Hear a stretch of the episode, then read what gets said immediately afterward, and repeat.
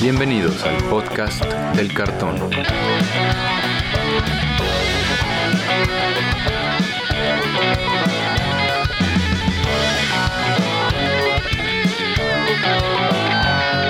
Arrancamos. ¿Qué tal amigos? Bienvenidos de nuevo al podcast del cartón, el podcast donde platicamos sobre todo lo que tiene que ver con el juego Magic the Gathering. Yo soy Andrés Rojas, también conocido como Chad, y me acompañan mis coanfitriones Antonio Teddy y Brian Romero. ¿Cómo están esta noche, amigos? ¿Qué tal, Chad? Brian, audiencia, un gusto estar de vuelta con ustedes. Eh, tenemos en México una festividad, entonces tenemos un fin de semana largo que la verdad es que ya hacía falta. Brian.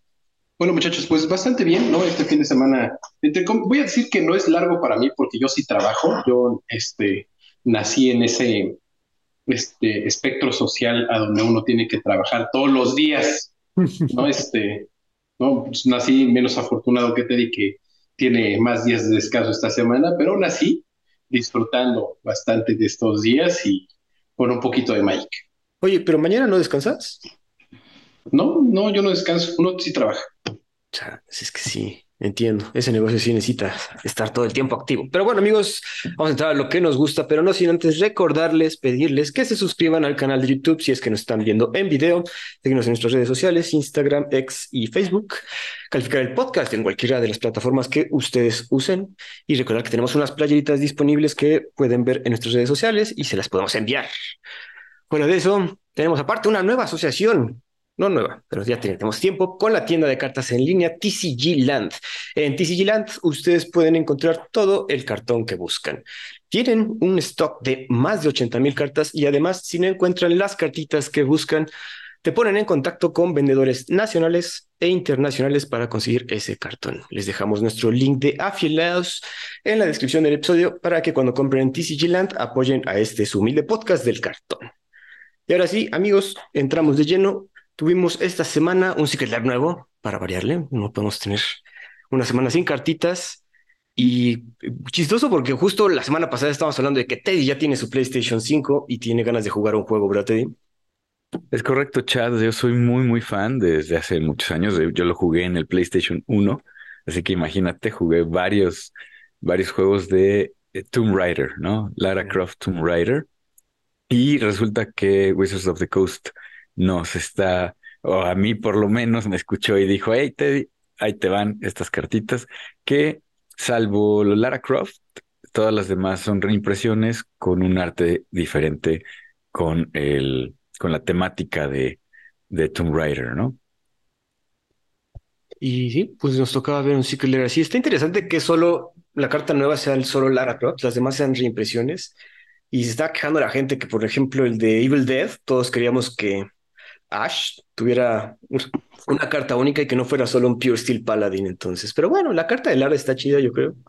¿Cómo ves tú, Brian? ¿Tú jugaste Tomb Raider alguna vez? Sí, sí jugué Tomb Raider. Era cuando todavía no hablaba inglés, entonces no supe qué hacer nunca en el juego. ¿No? Eh, y creo que eh, he agarrado un poquito los nuevos, pero nunca he sido como tan fan de, de la franquicia. Sé que son muy buenos juegos, nada más como que eh, pues tenía el Tomb Raider y al mismo tiempo tenía Resident Evil Crash Bandicoot por ahí, pues yo siendo un niño, y me inclinaba más por otras cosillas, pero me gustó, fíjate que Secret Lair lo vi, y me gustó como que la selección de cartas, eh, vi por ahí un debate, bueno, una, una observación, ¿no? De este Secret Lair, que es que Lara Croft tiene Rich. sí. Y Nailea, con una, el dios de Teros verde con un arco, siendo gigante, siendo una deidad, no tiene Rich. Este, entonces, pues como que hay este, ¿qué onda? Con esos diseños, ¿por qué tiene alcance una exploradora de tumbas? Yo no conozco ninguna tumba que esté como en el cielo. Sí está interesante, eso yo también vi ahí los tweets de, oigan, vamos a ir con esta situación de que ya no tenga Rich. Y sí es cierto, Lara Croft Tomb Raider cuesta un mana Temur, de un sea rojo, azul y verde. Es un humano Ranger, interesante que le hayan hecho Ranger, 3-4. Tiene First Strike y Rich. También tiene la habilidad de que cuando Lara ataca, exilias hasta un artefacto legendario o tierra legendaria de un graveyard y le pones un contador de Discovery. Puedes jugar esa tierra del exilio eh, quitándole un contador de. Bueno, puedes jugar esa carta del exilio quitándole el contador. Está bueno, ¿no? Como para estar generando value. Además, al final del combate en tu turno, si atacaste con Lara este turno, bueno, si atacaste este turno, ah, cabrón, si atacaste nada más, creas un token de tesoro. Está mejor de lo que yo pensaba. Sí, solamente tienes que atacar para crear el token de tesoro. Y pues eso de los contadores también se me hace que está muy, muy dinámico, muy padre. Yo creo que Lara Croft tiene reach porque en los juegos saltas mucho. literal, tienes que estarte esforzando mucho y hace muchos saltos y se queda colgada. Y pues que es como, como que es parte de, de la personalidad del personaje, valga la redundancia. O sea, mientras eh, Indiana Jones utiliza un látigo y se cuelga, Lara Croft salta y se queda y queda eh, eh, colgada de donde, de donde alcanza. Y bueno, a todo esto, ¿te ¿ya tienes los nuevos? No. No, no, por ahí me enteré, no sé si sea cierto, no sé si es rumor, pero me parece que van a hacer el remaster en, que sale en, febrero. Me habían dicho que el 14 de febrero sale el remaster del 1, 2 y 3. Yo jugué del 1 al 5 la madre, si eres fan, Yo de los viejos nada más el 2 y de los nuevos voy en el 2, pero están buenos los nuevos, ¿eh? eh se ven muy bien, se ven muy eh. padres. Me parece que también hay una versión para, para jugar en, en computadora personal, porque creo que salió para Windows y salió para, para Macintosh. Este, he visto las gráficas, o sea, están súper padres y es una Lara Croft como más joven es, es como, como cuando ella está empezando, que es un poco lo que hicieron con las películas, bueno, con la película donde sale Alicia Vikander, que, que me encantó el papel de, de Tomb Raider de Lara Croft, de Alicia, ¿no? Me gustó mucho cómo lo hizo porque es esta, esta de joven que, que se mete a, a, más peleas, es más física, ¿no? Y, y digo, tratando de justificar por qué ella tiene Rich, es un poco por eso, ¿no? Sí, Aparte, los nuevos es más como. Ella es más Rambo, güey. Eh, sí. La pongo. Sí, bueno, me encanta que eh, lo característico de ella es que utiliza dos pistolas, ¿no? También. Eso le faltó en la carta, la verdad. Eso le faltó, pero como dije, es como que esta. Perdón, Brian. No, no, no. A la carta no le faltaron pistolas. no le quiera meter esas cosas al Magic. Es cierto. ya, ya tuvimos demasiadas con Warhammer. Exacto. Oigan, entre las otras cartas que trae el, Secret Lair, lo bueno es que trae una Shadow Spear. Eso está bueno. Bueno, Value, una Search for Ascanta, Anger of the Gods y el bow de Nilea, la que no tiene Rich. A mí me encantó el arte de Search for Ascanta, que aquí se llama Heart of the Explorer. Y está súper bonito. Ay, del otro lado tiene el, tiranosaurio, no lo había visto. Sí, está genial. La verdad es que está muy bonito. Y también me gustó mucho Storms of Yamati, que es Anger of the Gods, porque hace referencia justamente a cuando ella es joven y empieza la aventura y que tiene un naufragio, ¿no? Ahí es cuando empieza Tomb Raider. Exacto. está, a, mí me gustó mucho los artes, me gustó mucho el Secret Lair. No soy fan de la combinación de colores. De hecho, no soy nada, nada fan de la combinación de colores. Pero eh, a lo mejor el Search for Ascanta, que es una carta que a mí me gusta mucho, a lo mejor me, me busco una de esas.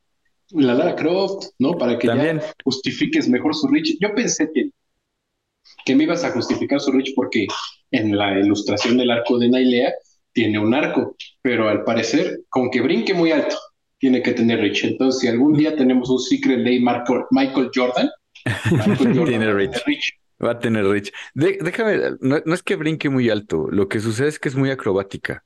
Y que, o sea, en el juego a lo mejor a ti no te tocó, ¿no? Pero saltas y parece que no vas a llegar y con estas eh, herramientas que, que tienen los alpinistas es que ella queda colgada literalmente, ¿no?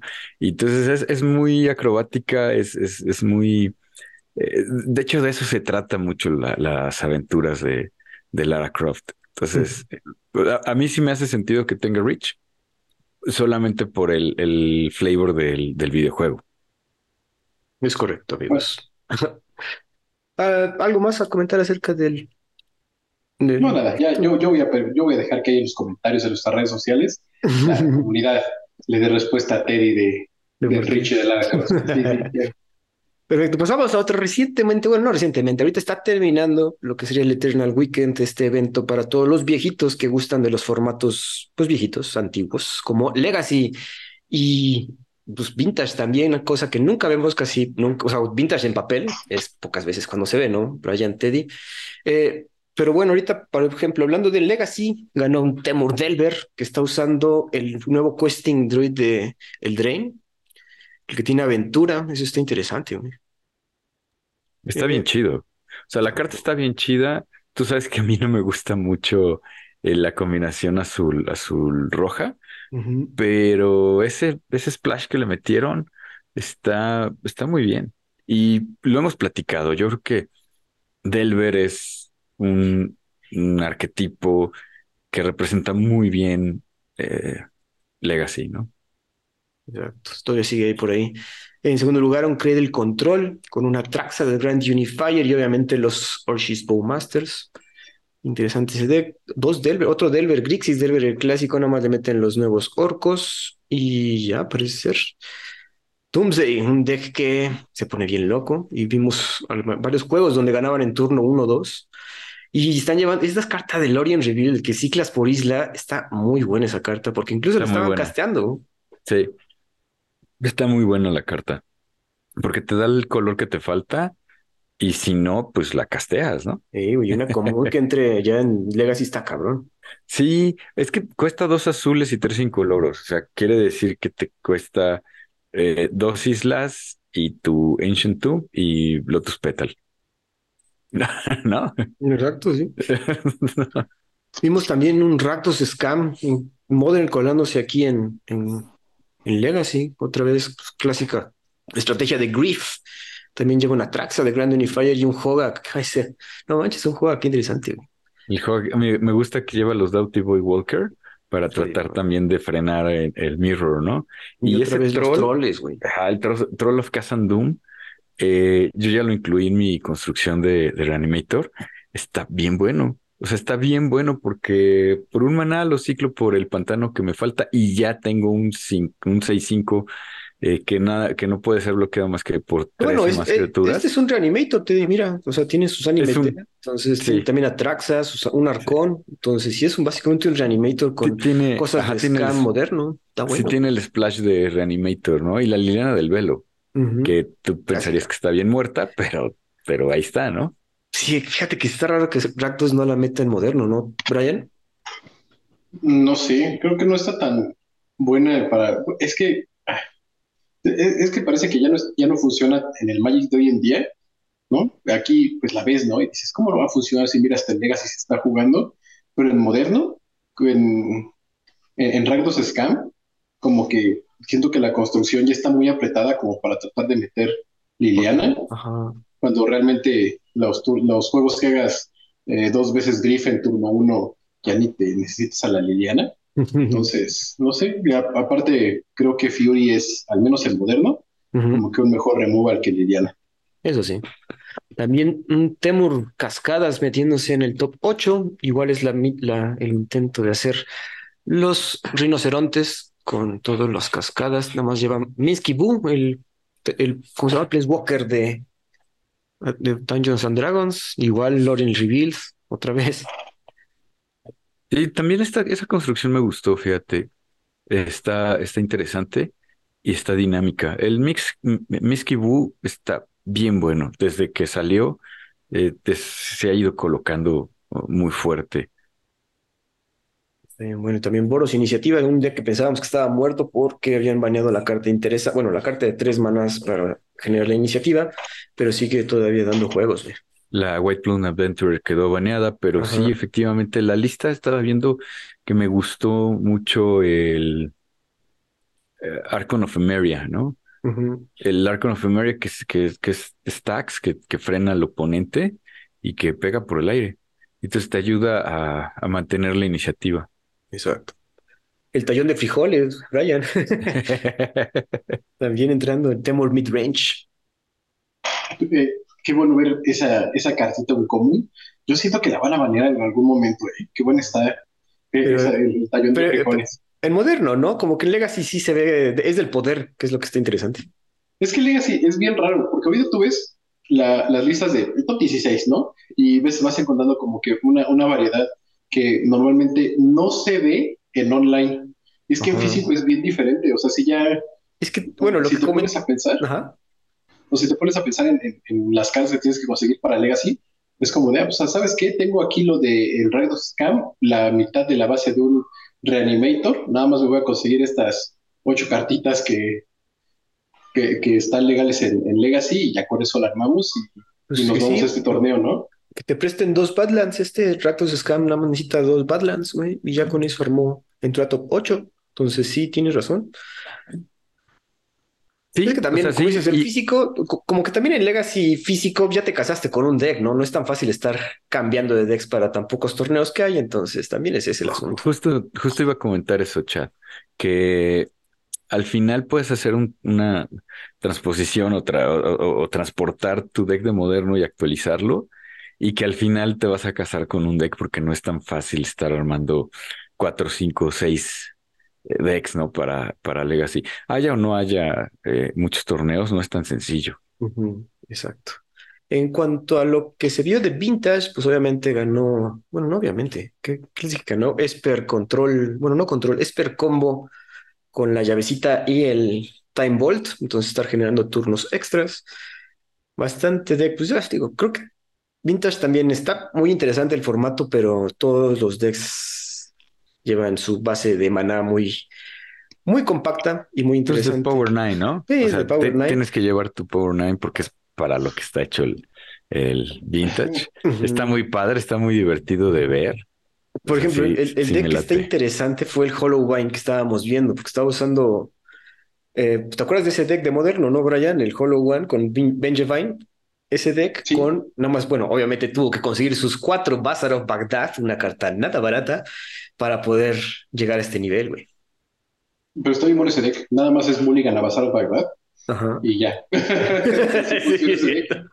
Lo, lo he visto un montón de veces en, en online, a mí me gusta mucho, pero es el deck de, es obviamente el deck más random que existe, ¿no? Me gusta mucho, sí ha de ser una, un, un- un problemilla y como que estarlo jugando en físico, quién sabe, ¿no? O sea, la verdad está, a mí me gusta mucho ese deck, pero ya en, en, en Vintage, ah, todos los decks son de los mismos colores, o sea, todos los decks son los dos colores que están en el Power 9, sí, incolor no es un color, pero café, ¿no? Son café azules. Todo- todos los decks son café azules, splash de algo. Es más, el azul es splash y ya de repente le metes otro splash. Pero todos son café algo. Pero, o sea, es un formato de ricos. Hace, hace rato, eh, antes de grabar, estaba viendo un post de una persona que ya estaba vendiendo el Mental Mister que dieron para el top 8. Ajá. No promo. Y, no, y le pone 24 de estos Mental Mister en el mundo nada más. O sea, hay menos Mental Mi- hay, hay más Black Lotus que de esos Mental Misters, ¿no? De, de top 8 en el mundo. Es correcto. Y, y lo estaba vendiendo en 7 mil dólares y ponía, puedo entregar la siguiente semana en Nagoya, porque hay otro evento de Magic, ¿no? O en, o en los eventos que vienen así y pone una lista como de cinco eventos de, de Estados Unidos y digo, pues claro, es que si tú ya estás jugando Legacy o Vintage, eh, aparte de ser obviamente adinerado o, o haber pasado muchos años consiguiendo algunas cartitas, pues en vez de estar gastando en Magic de nuevo, nada más te gastas en viajar por el mundo a jugar estos cinco o seis eventos que, que haya o a donde lleguen a armar evento Exacto. de Legacy o de Vintage. Que bueno, está, está bien también ese formato, bueno, ese formato, e- esa forma de premiar estos torneos, güey, o sea, con una carta realmente exclusiva, porque pues sí son aquellos jugadores que o llevan mucho tiempo en el juego, o sí han gastado bastante para darse los, estos lujos de jugar lo que sería, pues no sé, la Fórmula 1 de este asunto, güey. El Pero sí formato está- más poderoso, ¿no? O sea, o más poderoso no por, no sé por qué, pero es el más poderoso. Yo quería comentar antes de que pases, ¿ya viste la base de maná? Nueve, nueve, nueve tierras. tierras. Ajá. Nueve tierras, cabrón. cuatro Bazaar of Dada, Estamos hablando del deck de Hollow. One, que necesi- necesita nada más cuatro Baghdad. Para quienes no saben qué hace Bazaar of Baghdad, la es una tierra que la giras y te da dos cartas, robas dos cartas, pero tienes que descartar tres cartas, ¿no? También, entonces, el chiste es como que con el Hollow One, esa carta criatura de Amonkhet, si no estoy equivocado, Esto es es correcto. Una criatura de facto, Golem, que cuesta 5 manas, 5 euros, 4-4, con cycling de 2, y este spell te cuesta 2 menos por cada carta que hayas ciclado o descartado este turno. Entonces, el chiste es tirar lo que no, no necesites, o por ejemplo, los ¿cómo se llama? Los Vengevines son esta criatura que cuando castees un spell, si es el segundo spell de criatura que casteaste este turno, el Vengevine regresa una 4-3 con haste. Entonces es tirar tanto pues, los Vengevines y luego castear los Hollow Ones y ya tienes el turno 1 bien armado. Está, durísimo, ¿no? Y es a lo que me refiero con el más poderoso, ¿no? O sea, tus turnos 1 y 2 definen el resto del juego muy fuerte. Control a lo mejor puede irse más largo, pero pero generalmente igual controlas un combo en turno 3, ¿no? También. Eh, está, está, padre. Yo creo que sí, como dice Brian, es un formato eh, eh, para verse, ¿no? Para disfrutar verlo, porque está bien difícil de jugar, sobre todo, este, yo creo que de, del Río Bravo para abajo. Ahora, si les gusta, está Magic Online, donde ahí un deck de moderno te cuesta lo mismo que un deck de vintage, entonces también se puede. esa es la forma más que, donde más se juega, de hecho. Pero bueno, adelante, bueno, ¿quién les dejamos aparte de todos los decklists en, la, en el apartado de los comentarios para que puedan checar esas listas si tienen interés en estos formatos, como bien dice Brian, de ricos. Nos presentaron también los próximos promos de, ¿de qué sería Brian? ¿De Champion, Store Championship? Creo que sí, no me acuerdo de dónde son esos, porque creo que dicen como sí que es leer abajo, ¿no? En, el apartado de promos no me acuerdo en qué los dan. Creo que sí es Store Championship. No tengo ni idea. Este, es que aparte yo lo busqué para el episodio y no aparecía bien, sino que nada más estaba alguien los había compartido en Twitter. Entonces quizás es hasta un leak, pero ya nos muestran tanto cartón que ni nos damos cuenta cuando son leaks, güey. No, o sea, hay leaks cada cinco minutos en el Magic, entonces pues también está bien difícil saber de dónde vienen. No sé, seguramente para el próximo episodio ya, si mm, tenemos tanta más información, nos corregimos, ¿no? Queremos, ponemos ahí una fe de ratas para decir dónde las van a dar. Pero dinos qué promos son porque están. Están bien buenos. Porque, bueno, está, para empezar, uno de los mejores counter spells de todos los tiempos, porque se juega en todos los formatos. De hecho, en Vintage se juega este spell, Spell Pierce, que quienes no saben, cuesta un azul, instant, counter, target no creature spell, a menos de que su control pague dos. Buenísimo, counter spell, un multi Regent, este dragoncito de Modern Horizons, una buena reimpresión que no le gusta mucho la ilustración a alguien, ¿verdad? Es que la ilustración no me gustó. La carta, a lo mejor porque le agarré cariño a la carta original, y, y, es que es un dragón bien poderoso que está bien bonito en la, la, versión original. Y esta versión es más de calabozos y dragones de los años 70 que está padre, o sea, sí reconozco, ah, digo, ah, sí, sí está padre, pero no me lo imaginaba en este tipo de cartas promo, ¿no? No, digo, a mí sí me gustó. ¿Y el Dark Ritual, cómo lo ves? El Dark Ritual es una carta clásica de, desde alfa hasta la fecha, es un, es un gran instant, en su momento interrupt, pero igual eh, está padre. Está chida la ilustración. Está padre, sí, sí. Otra vez, eh, creo que es otra vez del Wizard of the Barge, sí, creo que sí. Es que, ya Wizards es uno de los artistas ya preferidos de Wizards of the Coast. Entonces, de hecho, ahorita sacó unas hoodies bien padres que sí me gustaron, güey. Está Pero padre. para Secret Lair, ¿no? Ajá, para Secret Lair.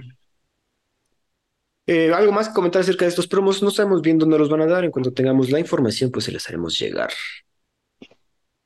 Pues yo nomás que si están bien chidas las cartas. Creo que es una buena selección para variada, ¿no? Como para distintos formatos. El Spell Pierce es como de las cartas que siempre vas a querer tener ahí en tu, en tu stash de cartitas usables. El Regent, aunque ya no es lo que era, mi vieja mula, dragón azul. Sí, sí, eh, pues bueno. padre. Pues sí, pero ya no tanto como antes, Char. ¿Tú qué prefieres? A ver, ¿tú qué prefieres? ¿Un Regent o un Elemental? Pues sí, ya sé. Y salieron en el mismo set, entonces, pues sí.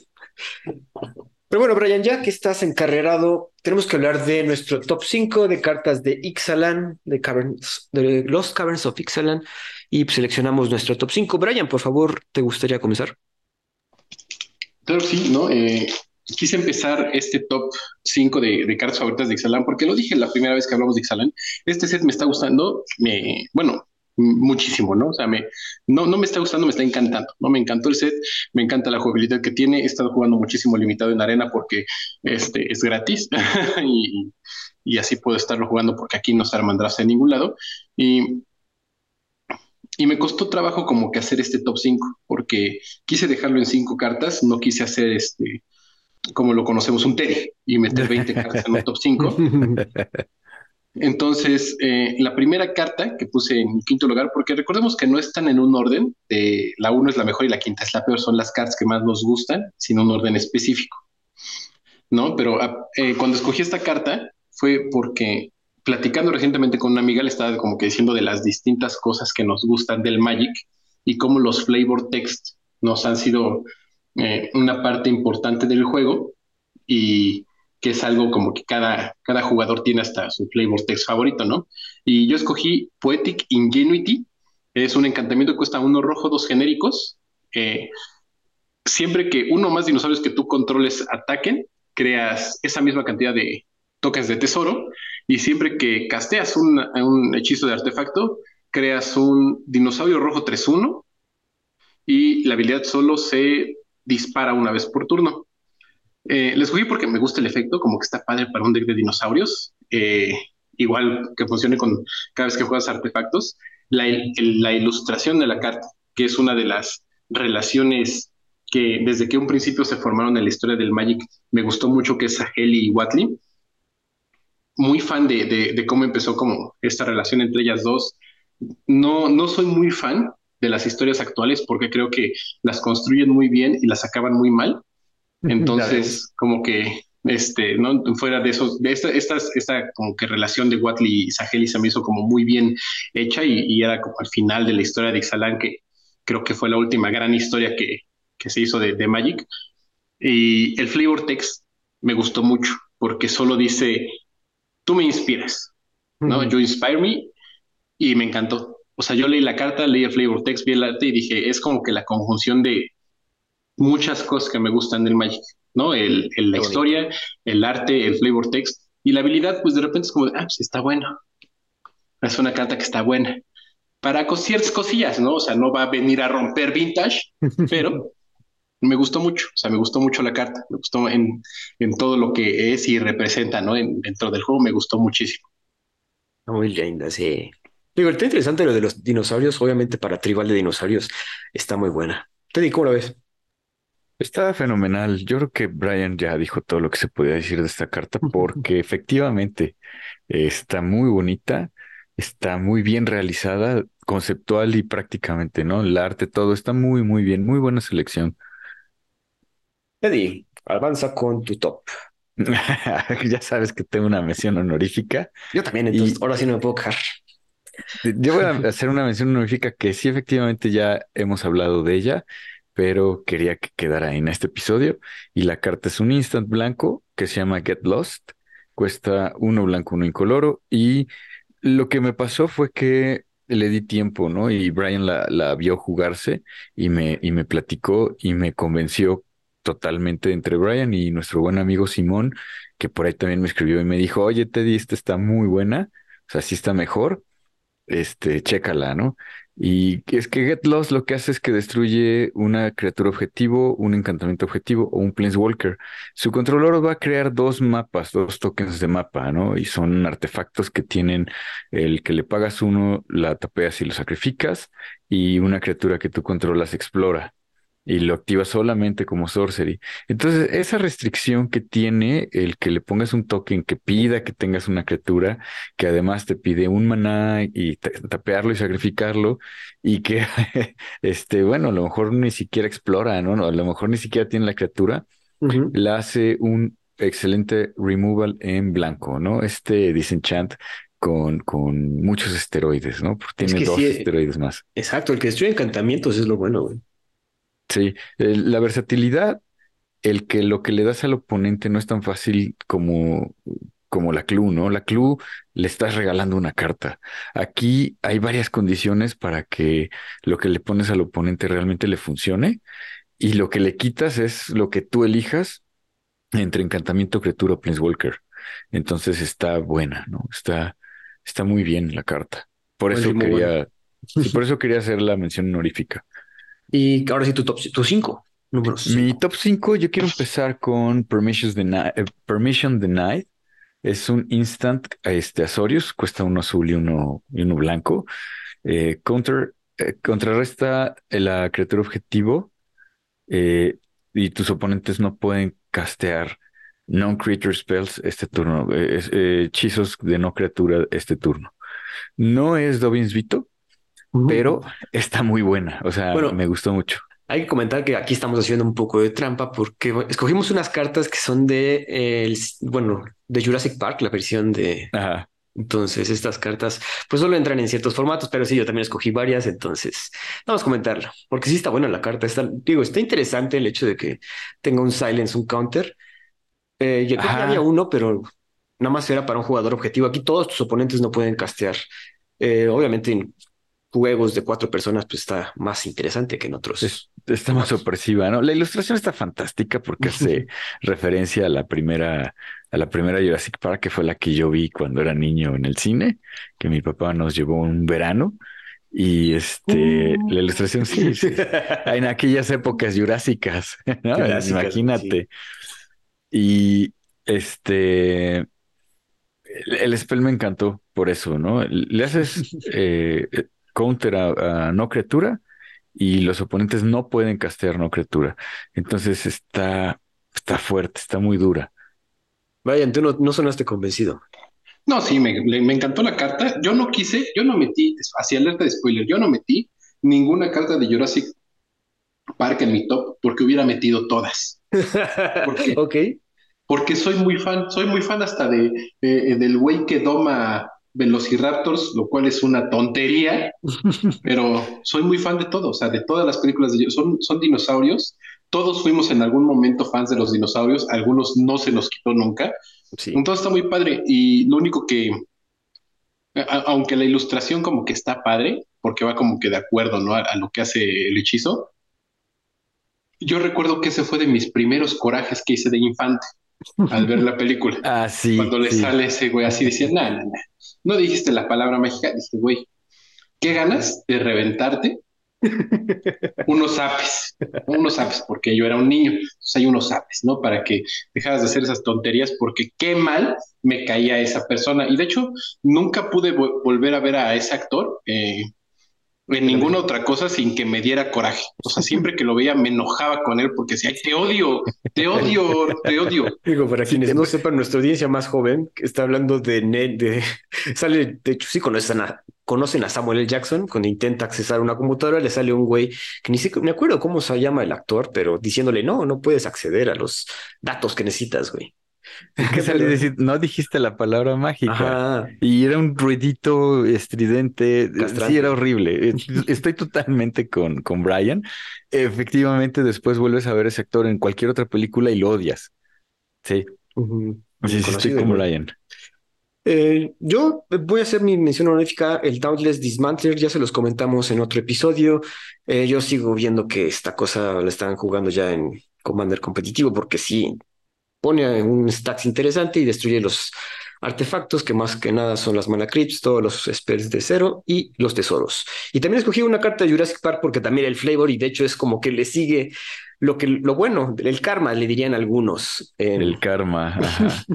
en Jurassic Park, el Spitting, Dilophosaurus cuesta uno negro y dos incoloros, un dinosaurio 3-2, que cuando el Spitting Dilophosaurus entra al battlefield o ataca, le pones un contador menos uno, menos uno hasta una criatura objetivo. Las criaturas de tus oponentes con, con un contador menos uno, menos uno no pueden bloquear y se ve a este poderoso dinosaurio que le escupe este al... ¿Cómo se llama? A Neddy, ¿no? Sí, ¿no? Ajá. a Neddy y está a punto de devorárselo. Entonces, aparte está bueno que sea negro. Me gusta eso de- el asunto de los muy, muy flavorful.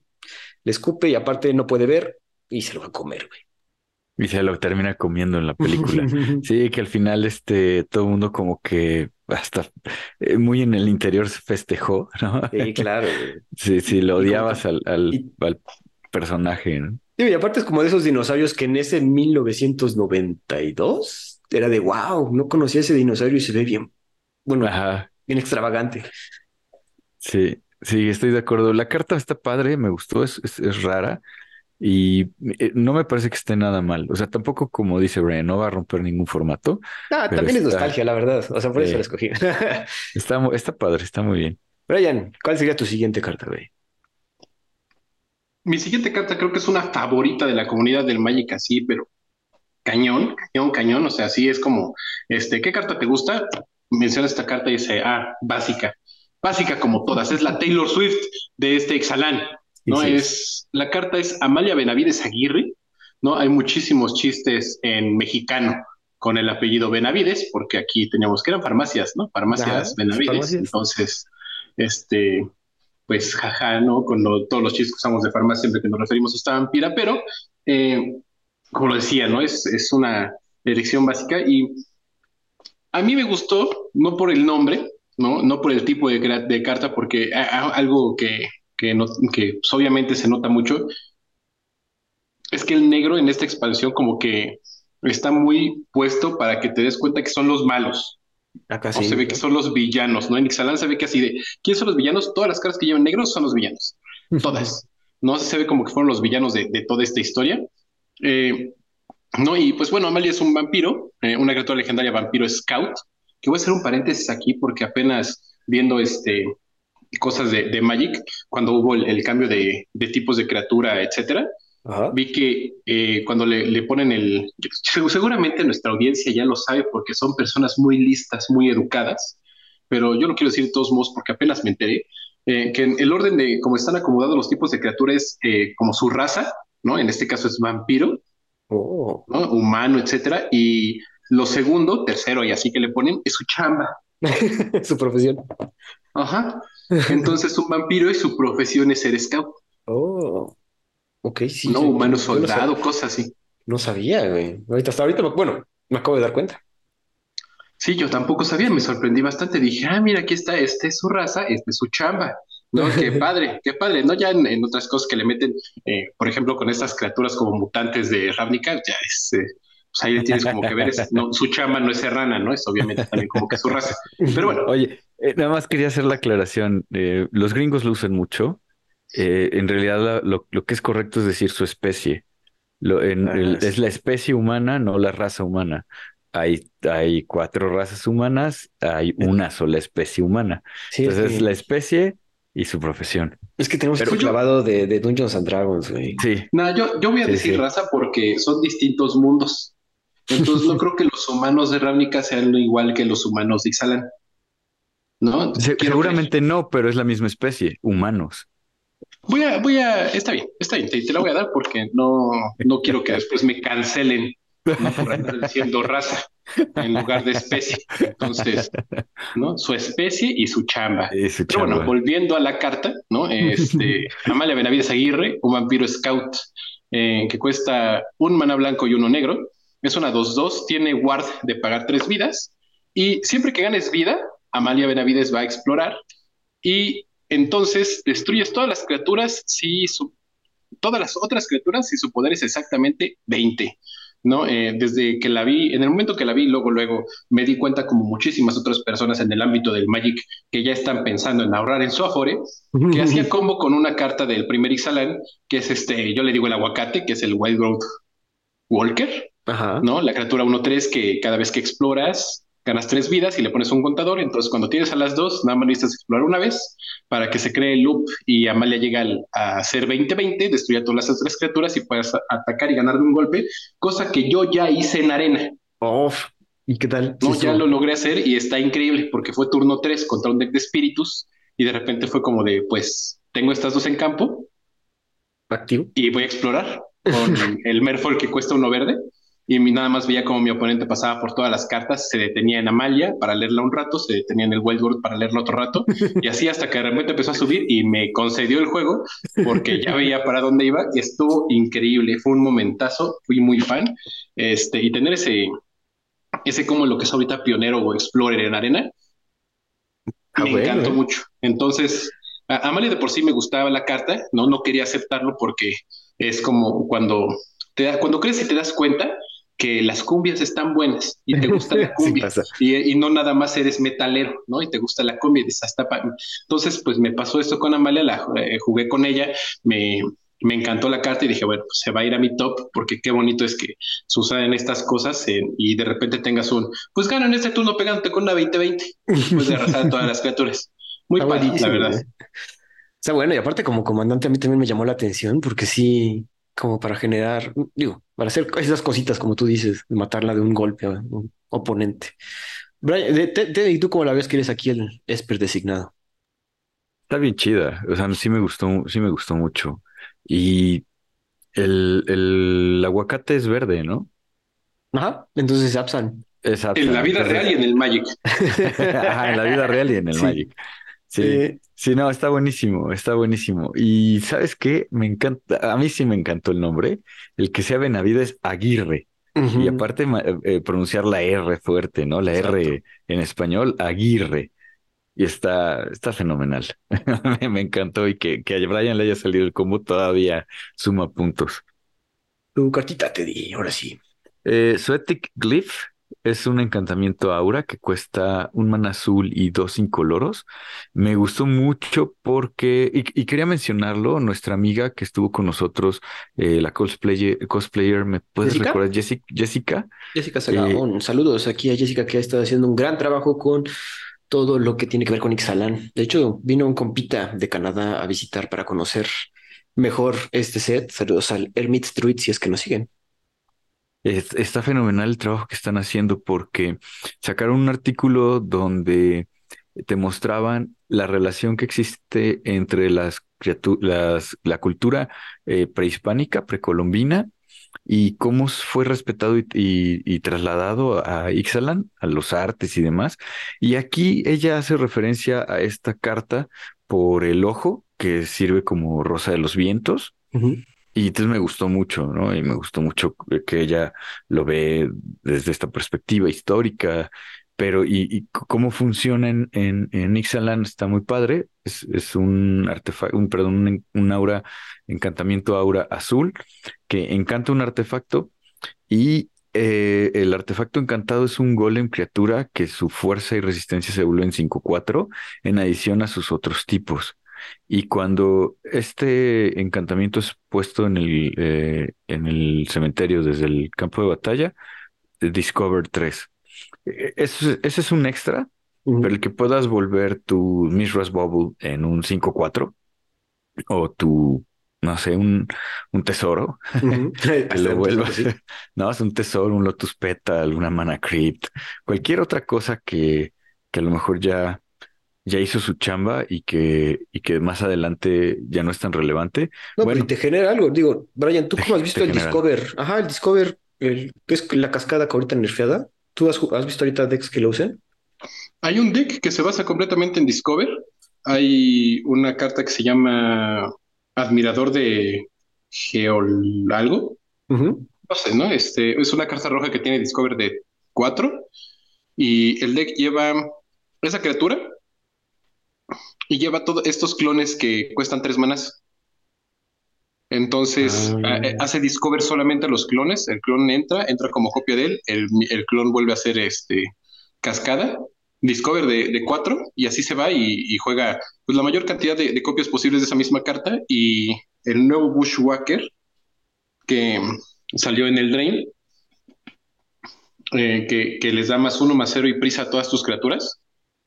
Entonces te puede terminar matando de un golpe, porque a mí me ha tocado jugar con tres en arena, contra ese deck, y termina metiendo de tres a cuatro criaturas eh, mínimo cada vez que, que juega a este muchacho. Entonces, este, pues está divertido el deck, ¿no? Sí, un removal evita todo esto, pero está bueno, o sea, está padre, lo veo bastante divertido. No creo que sea como el deck eh, que venga a, a quitarle los primeros lugares a, a Rakdos o a Mono Verde en, en, en Pionero, pero se ve entretenido. Discover creo que es una buena habilidad.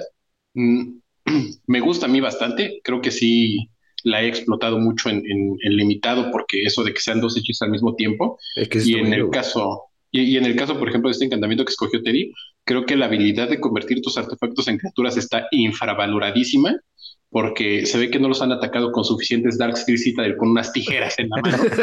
sí, también. 100% de acuerdo. Entonces, este, sí me gusta y, y me laten que estos, estos encantamientos que te ayudan, ¿no? Como que a convertir una, un artefacto que de repente es súper inútil en algunas estrategias en, en el sellado de Ixalan, que de repente llevas algunos artefactos nada más para triggerar, para, para triggerar algunas habilidades, pues ya este, pues con este lo vuelves una 5-4 y si te quitan al, al, al artefacto de, de enfrente, pues te deja algo, ¿no? Con, el, con su Discover de 3, entonces creo que es una, es un buen acierto en el diseño de estos encantamientos. Y es cierto, ahorita que lo comentaste comparándolo con las tijeras, ese encantamiento que si ustedes no saben, pero también convertía un artefacto X en un 5-5, con un plus está muy bueno, te diré. Buena, buena selección ahí. Creo que sí está chida. Eh, yo, yo voy a empezar con los piratas. Encontré un pirata que me gustó, que se llama Kitesail Larcenist. Cuesta un azul, dos incoloros, humano pirata. Es un 2-3 con flying y guarde 1. Y cuando el Kitesail Larcenist entra al battlefield, por cada jugador escoge un artefacto o criatura que el jugador controla. Y mientras este carnal esté aquí en el battlefield, esos que hayas escogido se convierten en tesoros y pierden todas las habilidades. Entonces, por lo menos esta yo la vi como para Commander, para eh, deshabilitar los commanders de tus oponentes por un rato. Si es que hay el removal, pues ni modo, pero por un rato están ahí. También pueden sacrificarlos por el tesorito. Eh, me se me hizo interesante, específicamente para Commander. Por supuesto, tiene escrito Commander por todos lados. Y no me extraña que hayas escogido esta carta, chat. O sea, no, no me sorprendió, no, ya sabía que te iba a gustar, porque sí, efectivamente la carta está buena, está interesante. El que vuele, el que tenga Ward de uno, todavía lo hace más difícil de quitar. Y el efecto es estático, ¿no? O sea, las criaturas que, que, escojas de cada oponente, porque dice, ¿no? De cada oponente, eh, se vuelven tesoros, está, está chida. Y el hecho de que también se lleven artefactos, muchas veces los artefactos, bueno, siempre están jodiendo ahí a la gente con algún stacks que no nos gusta cuando queremos jugar Commander. Entonces, eso también los, me llamó la atención. Los Rod, ¿no? O sea, los famosos Rod, ¿no? Ajá, pues los Null Rod, los Winter Orb, todas aquellas gente horrible. Saludos a, al Alan que juega esos decks de stacks artefactos. Pues hay que ponerles un alto y este pirata sirve para eso. Brian, ¿cómo ves aquí? Ajá.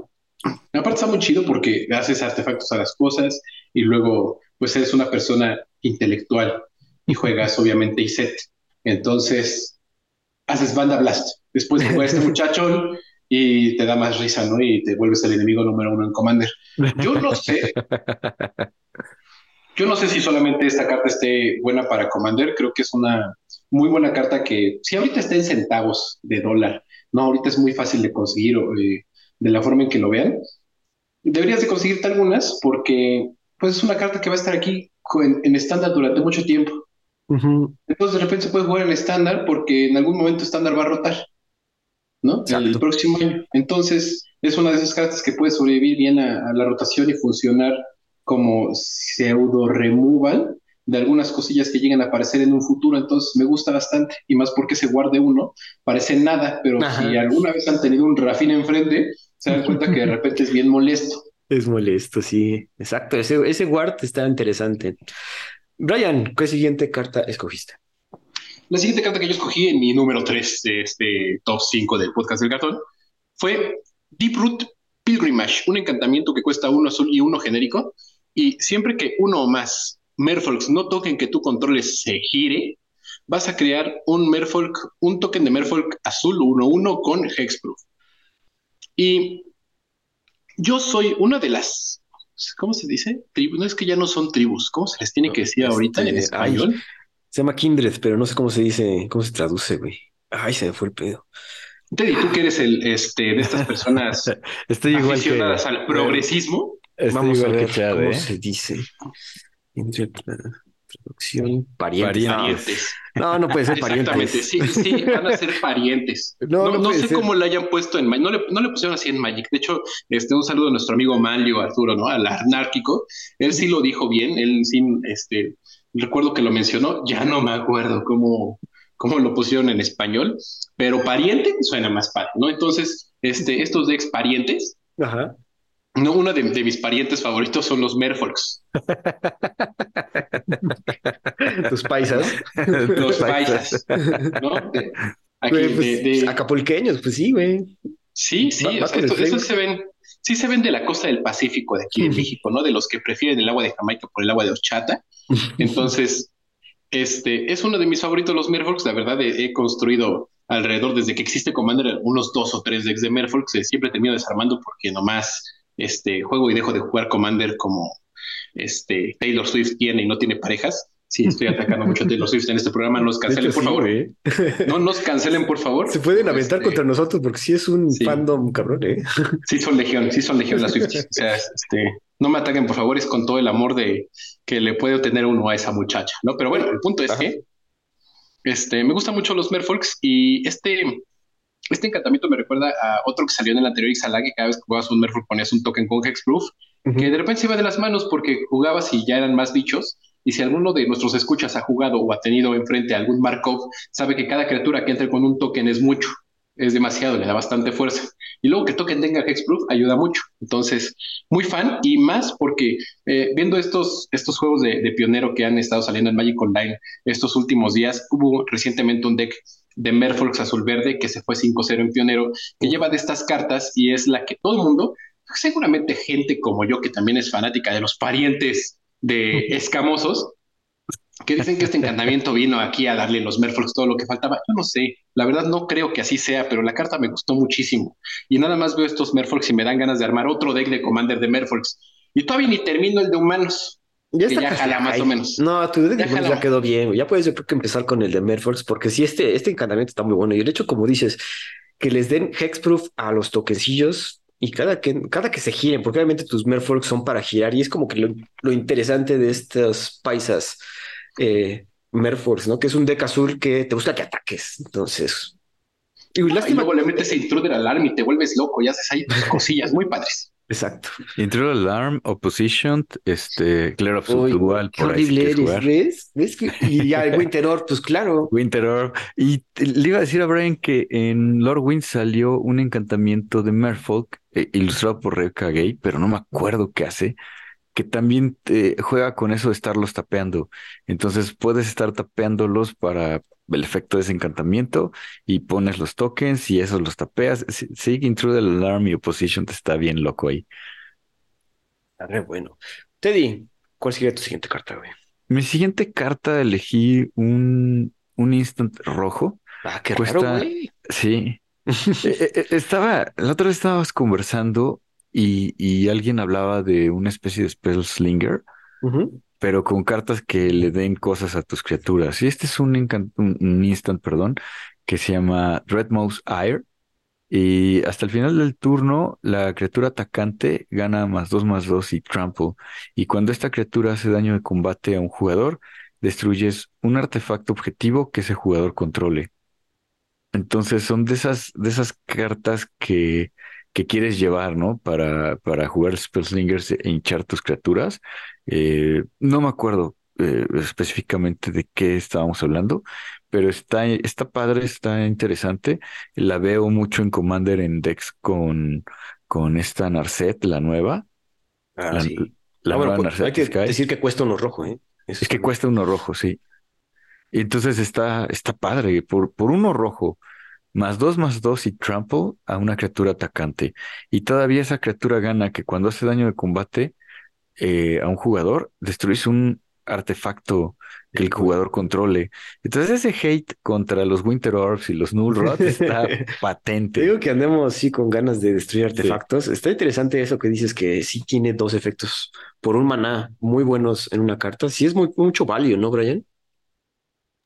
La verdad, bastante. O sea, la carta sí tiene una fuerza que mm, no parece, ¿no? Que no se ve a simple vista, pero eso que de, repente te destruya un artefacto porque te hace daño, está muy bueno, ¿no? Aparte de que todas las cartas que tengan Dreadmo, o como, lo, como lo conocemos en Latinoamérica, el Fauce Pavorosa, en su nombre, eh, es muy fan. Sí, sí, sí, está, está chida, ¿no? Y, y tú, Chad, yo escogí un artefacto, eh, un equipo raro en mí. Eh, Soul Cleaver cuesta un maná nada más, incoloro, y la criatura equipada gana vigilancia muy inocentemente, pero la segunda habilidad es que cuando otro artefacto o criatura se ha puesto en el graveyard desde el battlefield, le pones un contador más uno más uno a la criatura equipada. Para equiparlo hay que pagar dos manas incoloros y pues esta cosita se puede salir de control. Obviamente la puedes buscar de diferentes maneras, específicamente con eh, Ursa Saga y Ursa Saga, pues, ajá. comentar que los contadores van directo a la criatura, ¿no? Puedes estar equipándolo en otras criaturas tuyas para que vayan ganando estos contadores. El hecho de que tenga vigilancia, siempre le hemos comentado, es una de las keywords que se menosprecian, pero el hecho de estar defendiendo específicamente en formatos de 60 cartas, como lo que sería el Hammer. Ahorita estamos viendo que Hammer está regresando con fuerza y solo por este, el, nuevo velo de, de verano. Ay, el, el, instante que escogiste se me olvidó el nombre, Teddy. El que le da Hexproof indestructible a tus criaturas. Se me olvidó ahorita, me lo acabo de ver. Pero bueno. el chiste es que esta, este lo puedes buscar muy fácilmente y para decks de equipos, pues es cosa obligada, ¿no? Es, es incluso comparable con una Shadow Spear. No sé cómo veas tú, Brian. El, oye, chat, ¿te refieres al Heroic Intervention? No, ay, ahorita lo busco en lo que... En lo que Brian nos dice, va. Yo, yo, yo. Bueno, yo mm, no sé si es, está al mismo nivel que una Shadow Spear. Sí me gusta. Hay mucha gente que está diciendo que está eh, viéndose por encima de este equipo. Yo también lo iba a poner en mi top porque sí me gustó mucho. Pero no sé, o sea, yo lo primero que pensé cuando lo vi y en la forma de armarlo fue en Rona Combo porque de repente pues puedes andar ahí este, reciclando tus Mox Amber y con eso andar, eh, pues de repente tener una criatura gigante, ¿no? Y con eso ganar de un golpe. Entonces sí me gustó el tridente. este, no sé qué tan fuerte termine siendo, pero sí le veo futuro. Fíjate que a mí también me gustó. Eh, ajá, no sé si valdría la pena compararla con la, con la Shadow Spear, pero eso de ponerle contadores a tu criatura la, la, la hace eh, particularmente especial.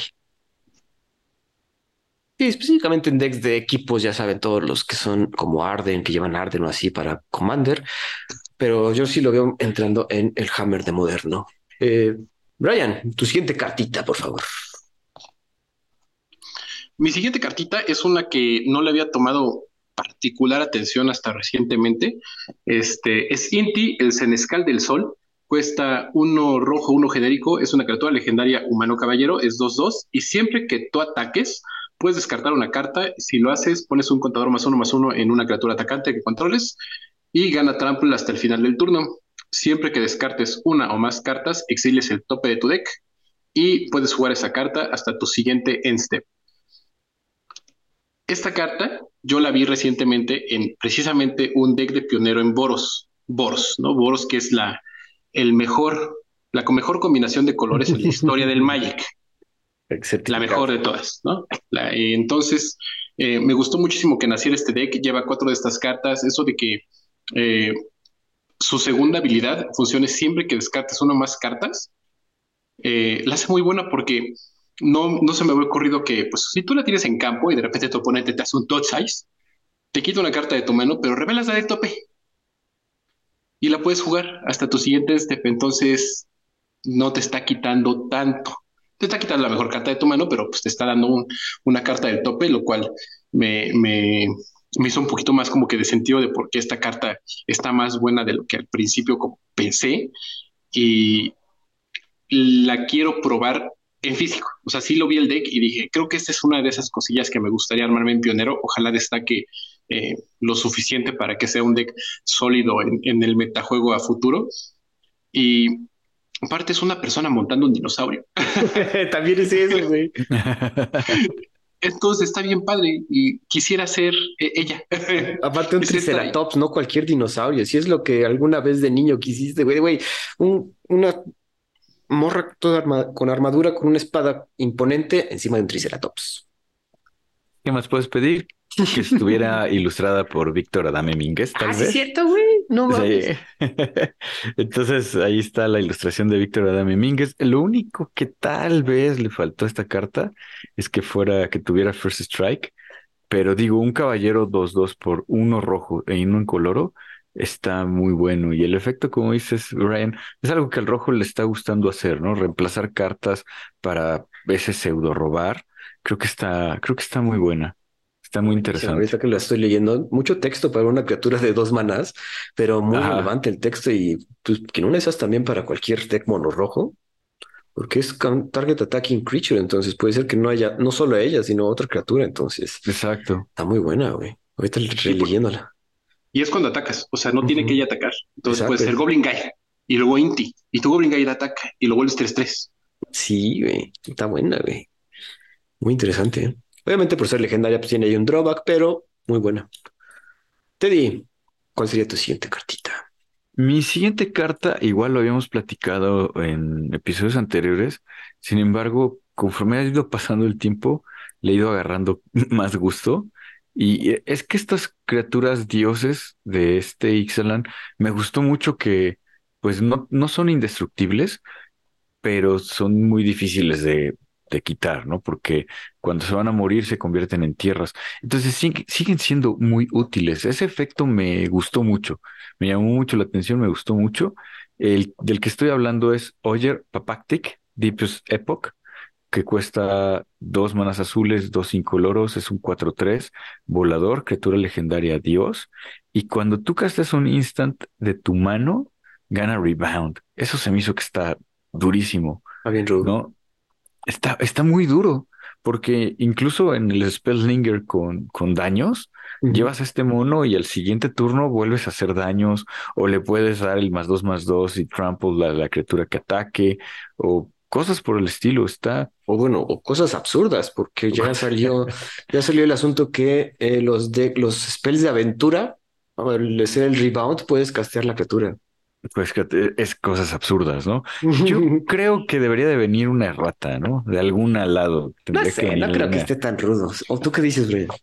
Pues creo que no, no, esa rata ya no salió, Teddy, ya no sucedió, ya salieron las reglas del set entonces. Este, así va a funcionar al menos por un ratote. No creo, ¿no? O sea, para lo que para lo que puedes llegar a hacer con la carta, sí, ¿no? Está de repente muy absurdo que juegues una virtud blanca, por ejemplo le des rebound y en vez de poner otro token, pongas el encantamiento o una virtud negra, ¿no? Que igual en vez de ser un removal, pues pones el encantamiento y que son encantamientos que deberían de entrar en turnos más tarde, ¿no? Pero pensando en que cuesta cuatro manas, pues no rompe tanto esto. Ojalá me equivoque y ojalá de repente haya un deck de aventuras que juegue esta carta que esté obsceno porque lo voy a querer armar. Soy muy fan de las aventuras. Cierto, es para ti. Eh, bueno, y la Tierra también está útil, ¿no? Digo, es una islita, por lo menos. Ajá, pues te da mal azul, entonces eso... Y, bien lo comentó Teddy, el hecho de que se vayan a la Tierra, como que también habla mucho de nuestra... Y ahorita pensando en el artículo que escribió nuestra amiga Jessica, pues sí, la verdad este set ha estado muy influenciado y de una manera muy correcta. Recientemente el tío Pablo se aventó, bueno, creo que apenas lo va a sacar, si es que creo que mañana, una entrevista con Ovidio Cartagena para que nos platique sobre cómo armaron este set. Entonces, vale mucho la pena. Saludos. Está padrísimo. Sí, está padrísimo. Y efectivamente, eh, si nos hemos sentido lejanos a Wizards of the Coast, Wizards of the Coast nos, nos responde diciendo, hey, chequense este set. Estamos tratando de hacerle mucha justicia a su historia, a su cultura, y creo que lo están haciendo muy bien. Son cartas muy bonitas, muy bien diseñadas, están padres y, bueno, está, me, gustó mucho este Dios. Eh, Venga, Chad. Ah, perdón, es que me estoy dando cuenta que yo dije mi mención honorífica y luego, o sea, Voy a comentar, esta, esta carta la escogió también Teddy, entonces vamos a compartirla con Teddy. Es el, creo que también hablamos de este dinosaurio, el Boneheart Dracosaur, cuesta dos manas rojos y tres incoloros. Lo interesante es que es un dinosaurio dragón, un 5-5, Flying First Strike, y al principio del upkeep vas a exiliar el tope 2 de tu librería. Puedes jugar esas cartas, entonces eso significa que también puedes jugar tierras. Y si jugaste una carta de tierra de esta manera, ah, bueno, si exiliaste una carta de tierra de esta manera, vas a crear un dinosaurio 3-1 y si exiliaste una non-creature, una non-land card this way, vas a crear un token de tesoro. ya habíamos comentado que esta carta la veíamos durísima. Había mucha gente que estaba diciendo de que no, es que no hace nada cuando llegue, no hace, o sea, eso hace que no sea injugable, pero pues Shieldred no hace nada cuando entra a juego. Entonces, pues este es más o menos este asunto. Si ya, si destapas con este dinosaurio dragón, la cosa se puede poner fea para tu oponente porque obviamente puro value, por, todo, por donde lo veas, esas dos cartas o un token o más mana o unos par de criaturas 3-1 que van a estar mordiendo rudo, ¿no? Es eso, ¿no? Es, mucho value por todos lados. Es un 5-5 volador con First Strike. Difícil de matar, güey. Está difícil de matar en combate. Tienes que aventarle dos rayos, por lo menos, para matarlo. O sea, tu Lightning Helix no. O sea, le haces los tres y ganas tres vidas, pero te va a pegar cinco, ¿no? Entonces está, a mí sí me gustó mucho. Y te digo, como que desde que las mencionamos hasta este momento, como que les está dando vueltas. Y digo, sí, esa carta está muy buena, esta carta también me gusta.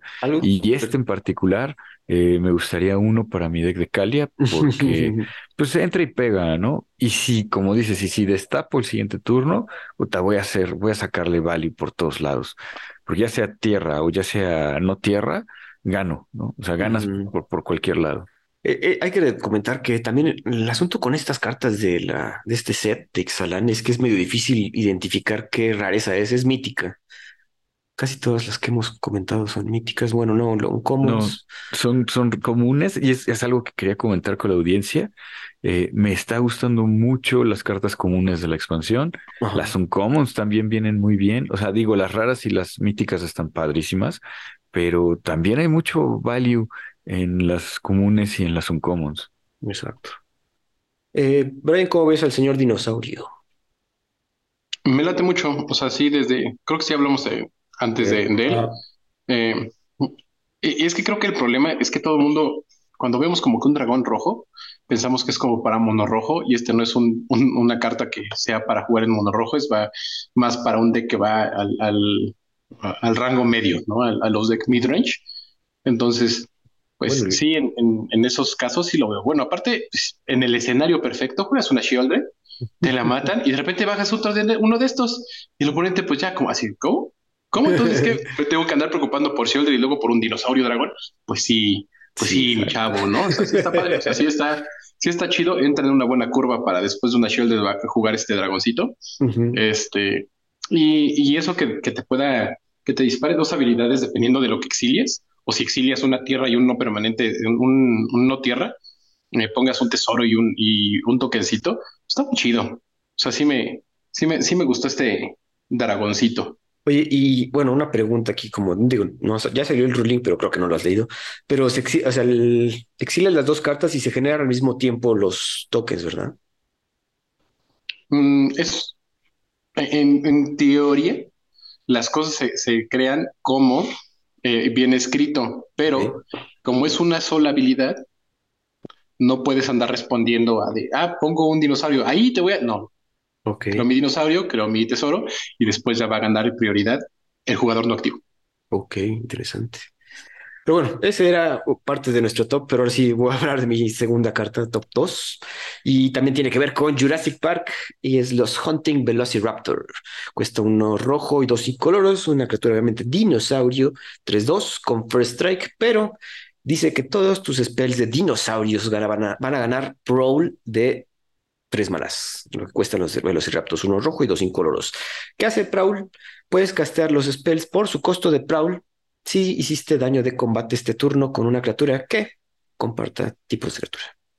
Ah, no, ajá, que comparta tipos de criatura. Entonces, tu deck de dinosaurios, y ahorita esta cartita ya está cara, ya está como los 35 dólares, porque aparte son los velociraptors que se comen al cazador en la primera de Jurassic Park. No me acuerdo el nombre del actor, no me acuerdo el nombre del, personaje. El chiste es que se lo comen los dinosaurios y le dice Clever Girl. Este se llama, aquí dice Robert Muldoon, le dice a, los, al velocir, a la Velociraptor. Canija, me ganaste.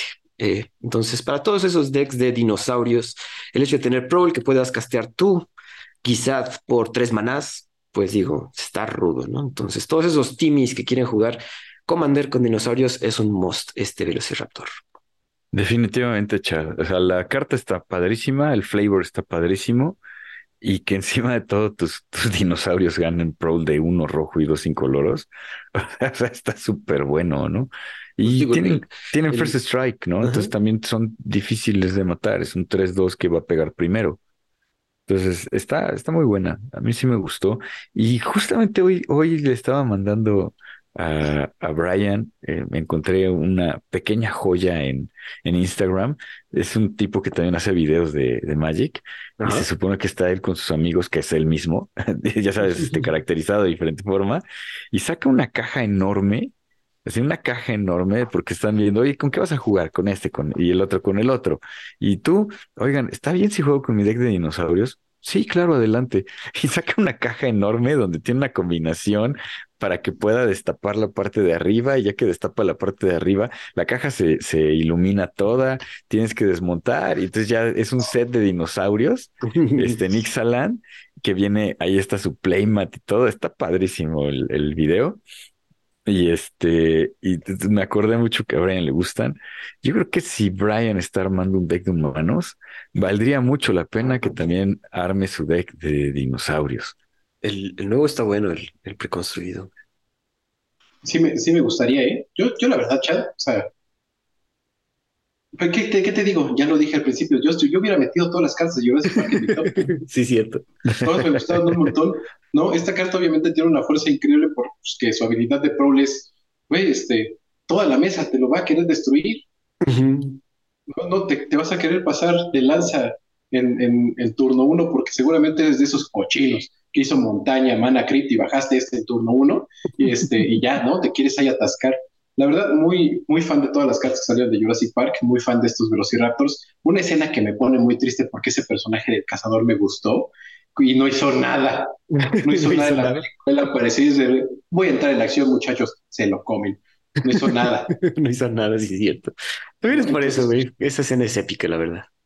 Bastante. Entonces sí, muy fan de, de esa. Voy a, intentar, voy a intentarlo te- después. Déjame como que terminar de afinar el deck de humanos y ya ahí veré si ya que pase la moda de los dinosaurios, porque ahorita si quiero armar ese deck por moda, te sale más caro. Sí, sí, va a estar. va- Sí. Ahorita es una tribu, yo creo que ahorita favorita. Pero te digo, si puedes conseguir el preconstruido, ahí es una buena base. Eh, pero ya que estás en eso, Brian, tu número uno, bueno, tu carta última. Mi, mi última carta de top de cartas favoritas de Ixalan es una carta que escogí 100% por su ilustración. Este, otra ilustración de Víctor Adame Mínguez, ¿no? Este, creo que él, ¿no? Eh, este artista mexicano supo muy bien cómo ilustrar estas cosas que nos iban a gustar de nuestra cultura. Y la carta que escogí es el Sovereign Okinek Ahau, Au. Ahau, Ajá, yo creo. no, no sé cómo se veía pronunciar, creo que es Au, ¿no? Pero bueno, es una criatura legendaria gato noble, eh, cuesta dos genéricos, uno blanco y uno verde, es 3-4, tiene guarde 2 y siempre que el soberano Okinek Au ataca, por cada criatura que controles con poder mayor a su A su base poder power. base, su poder base, pones un, pones un número de contadores más uno más uno en esa criatura, igual la diferencia. ¿No? Lo que significa que si tú tienes ¿no? una criatura 2-2 y le diste un más 3 más 3 con un Giant Growth, cuando este, el soberano ataque, pues esa criatura le vas a poner tres contadores porque la diferencia entre su poder base, 2, y su poder actual por el, el, el Giant que le diste, que es 5, son 3, entonces le pones tres contadores y ya eso va a hacer que se dispare, ¿no? Constantemente sin, sin tener que, que jugar otros hechizos o igual, ¿no? Con las demás criaturas si le pusiste contadores, tienen un aura o un equipo, etcétera, O los pues lords. funciona con esto, ¿no?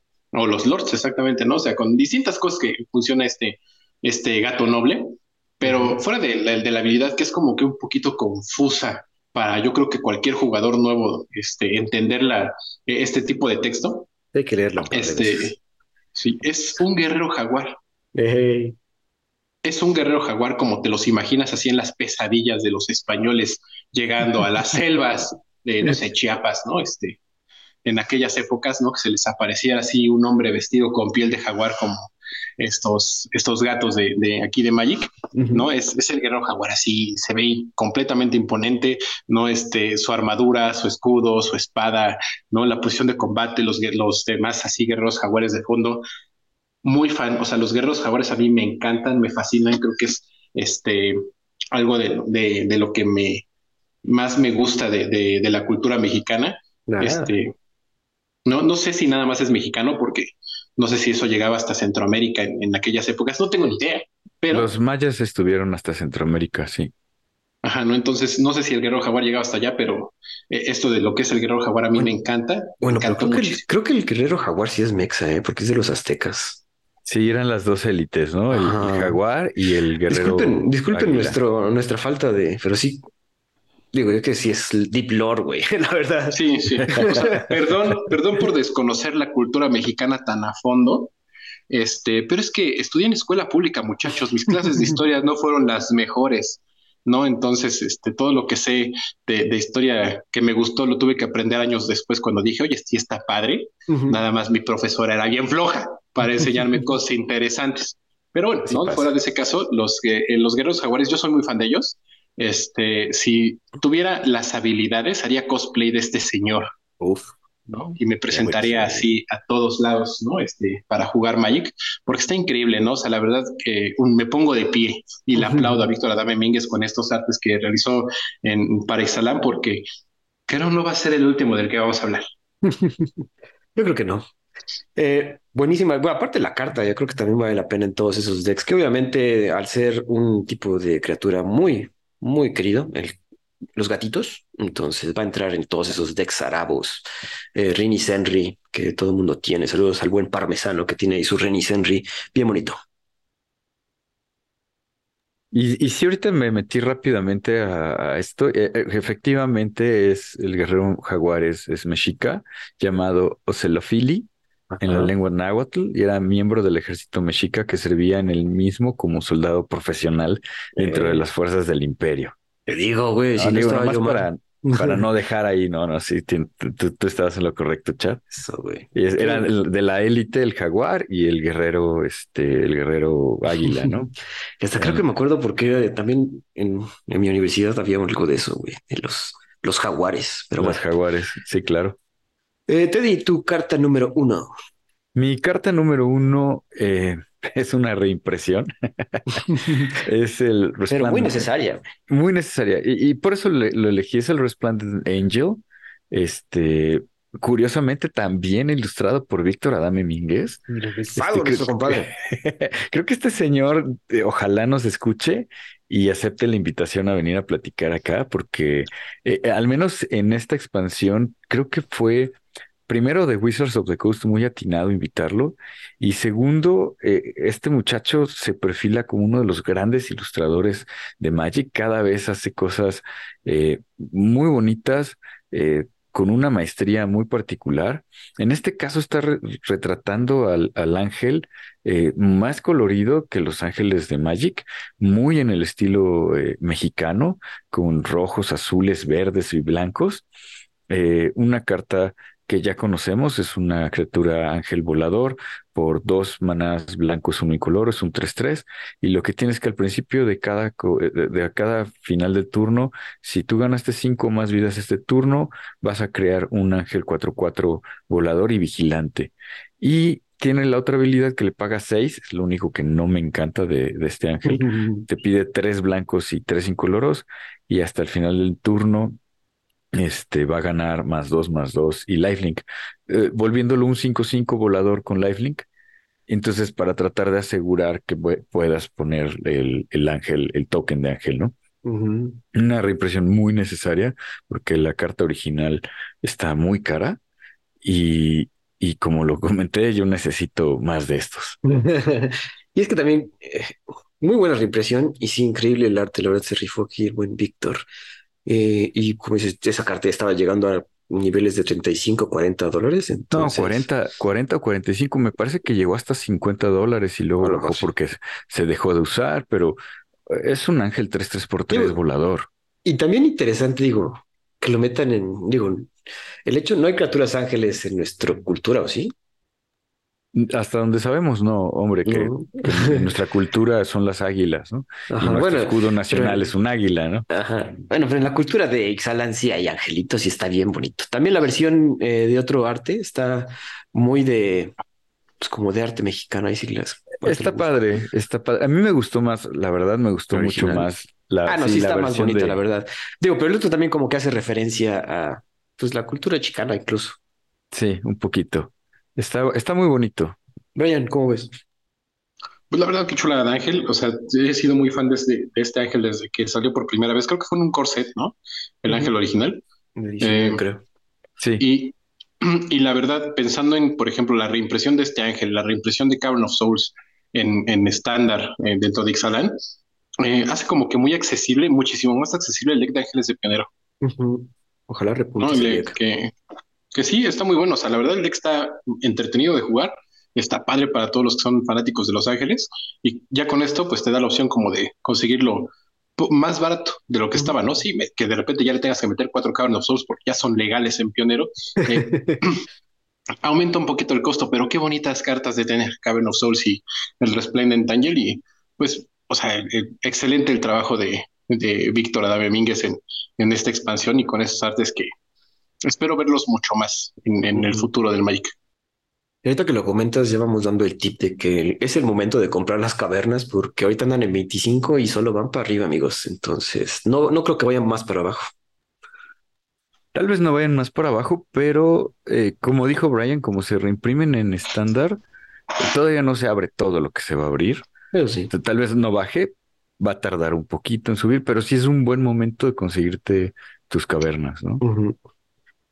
Y sobre todo la ilustración es de Alana Dainer. Ah, también. Entonces también es una, es una ilustración muy bonita. Y también las otras, las neón, digo. sí, están bien Si sacas una, pues, una lotería entonces, pero están muy bonitas, la verdad. Yo de número uno puse una carta que justo hoy estaba viendo que ya se está empezando a jugar en Modern. De hecho, les mandé ahí unas capturas de pantalla aquí a Teddy y a Brian. Y es Tishana's Tidebinder. Es un Merfolk Wizards, otra vez los Merfolks con bastante poder, 3-2 por 3 manás, un azul, dos incoloros, tiene flash, obviamente, es rara.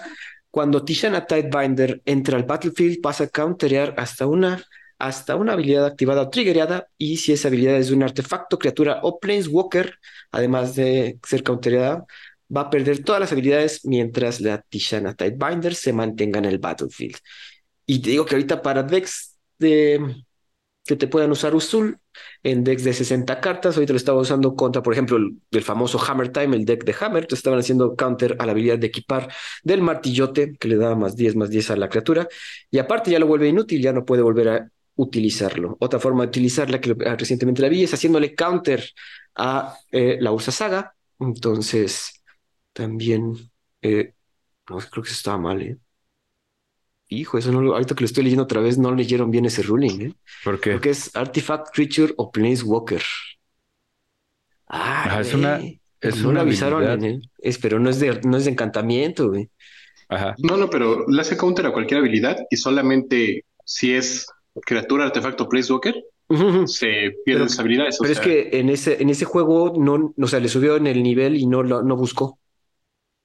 Entonces, y se ve que los jueces también, pues es una carta que acaba de salir, amigos, entonces es obvio que a los jueces se les va a ir, incluso a los jugadores, pero bueno, regresando a la carta. No, pero no busca, no, no busca chat. O sea, si le haces counter a la, habilidad de buscar de la Orsa Saga cuando se le pone su tercer contador. No, porque le hizo counter a la segunda habilidad. O sea, lo que quería era evitar que ganara el, poder a generar constructs. Y ya después ah. cuando, sí, o sea, te digo, fue ahorita que, porque sí me eché todo el juego, güey, y no, o sea, no buscó el, el hammer cuando tronó al final. Entonces, se, le fue. Ahí está, amigos. Ven, una carta nueva que de repente hay que leer las cartas. Incluso los jugadores más experimentados se les va este asunto. Puedes counterar cualquier habilidad, como bien dice Brian, pero no le va a quitar las habilidades a la Ursa Saga. Uf. solamente afecta a habilidades de artefacto, criatura o planeswalker si son contrarrestadas de esta manera. Y hay que recordar, aquí viene entre comillas que mana abilities, en este caso, mana abilities no pueden ser eh, targeteadas, pero, pero como diríamos, no pueden ser objetivo, ¿no? Mana abilities no pueden ser objetivo. No, porque por ahí decían, ah, pues es que en respuesta de que genera maná, no, no, Las, las mana abilities no pueden ser objetivo. Y este, bueno, como dices, una carta nueva, ¿no? Sí, es un nuevo Ni siquiera usan stack. Ni siquiera las, habilidades de mana ni siquiera usan stack, entonces ni puedes responder. Exacto. Pero bueno, la carta está muy buena. incluso, no puede ser objetivo, ¿no? Ajá. Incluso usándola en Commander, obviamente para counterar el combo de Tazas Oracle, para counterear los tesoritos del joven Goblin que a todos nos encanta, creo que solo a mí, pero el Doxa Distortionist. Pero bueno, la carta está muy buena, no sé qué piensan ustedes. Sí, sí, Chad, la carta está muy buena. Es Tiene flash pero está muy buena. Ajá, es reactiva, pero tiene cuerpo, es una 3-2 por 3 manás, solamente te pide uno azul. Eh, por ahí en, en Amonkhet salió un pajarito que igual es un 3-1, que es que los ciclas, y si los ciclas, hace el counter, ¿no? Es más difícil de contrarrestar eso del, del ciclo por ser una habilidad, pero en este caso lo que quieres es que ella entre a juego y tiene esta, tiene este upside. A mí se me hace que sí está muy poderosa, es una muy buena carta, eh, un poquito como el dress down, ¿no? Este, se me hace que, que, que sí está muy bien. Pues yo, ¿qué te puedo decir, Chad? Ya hablé de, de que los Merfolk son de mis parientes favoritos, ¿no? Este, me gustó mucho, no, no, no he tomado lado, ¿no? En, en, la discusión de si esta es la carta que va a hacer que Merfolk sea más competitivo en moderno. Creo que es una carta que va a ser buena en todos los formatos porque todos los formatos, ¿no? Se, existen muy buenas habilidades disparadas o activadas, entonces te va a servir en todos lados. Es la carta que sí o sí quieres tener para lo que, lo que vayas a jugar, ¿no? Si vas a jugar azul, la quieres tener este, en, en lo que sea, entonces muy buena carta, o sea, muy buena impresión de carta, este, un excelente tipo de criatura para hacer dudar, ¿no? A los que nos gustan esos parientes y, y, ver si sí con eso va a ser más funcional o no, pero muy bueno, ¿no? O sea, que sea, que está dentro de, de dos, de, dos parientes bastante populares que son Merfolk y Wizard, entonces. Ah, también. Está muy chido, ¿no? Para, para lo, para ya sea si armas un deck, ¿no? De, de esas criaturas o si pues juegas azul, pues lo vas a jugar. O sea, muy buena carta, creo que es de las mejores cartas de, de Ixalan, sin contar reimpresiones. Exacto, sin contar Cavern of Souls, yo creo que sí es una buena carta. Mira, para, para Amulet Titan sí valdría la pena usarla. Ahí sí le das en la torre. Y es que me quedé pensando en ese juego, perdón. Pero me gustó mucho la carta. Obviamente, como comentamos, es reactiva, pero no sé si vaya a revivir Merfolks. Yo creo que no, pero es un buen sideboard en decks, en decks construidos y buena para tus si llevas azul, está muy buena. También en Commander, ¿no? O sea, es una buena carta en Commander, ¿no? Y en Commander, en, un deck este, de parientes, de Merfolk o de Wizard, lo vas a llevar. Es correcto, amigos. Eh, bueno, comentarios finales acerca de este set Lost Caverns of Ixalan. Teddy. Mira, eh, de entrada reimpresiones muy buenas como el Resplendent Angel, Cavern of Souls y por ahí hay varias reimpresiones más. Eh, una expansión con unas comunes y uncommons muy padres, muy buenas, muy divertidas. Una carta que es un common Get Lost, que está bastante, bastante buena. ¿Cómo? no, es, es rara, güey. ¿Es rara? Sí, te digo que está, es rara. Es que está difícil atinarle, güey. no, bueno, según yo, no es rara, pero sí es rara. Está bien que sea rara. Este, pues está, está, bien, ¿no? Este, a lo que iba es que es una muy buena, es una muy buena expansión.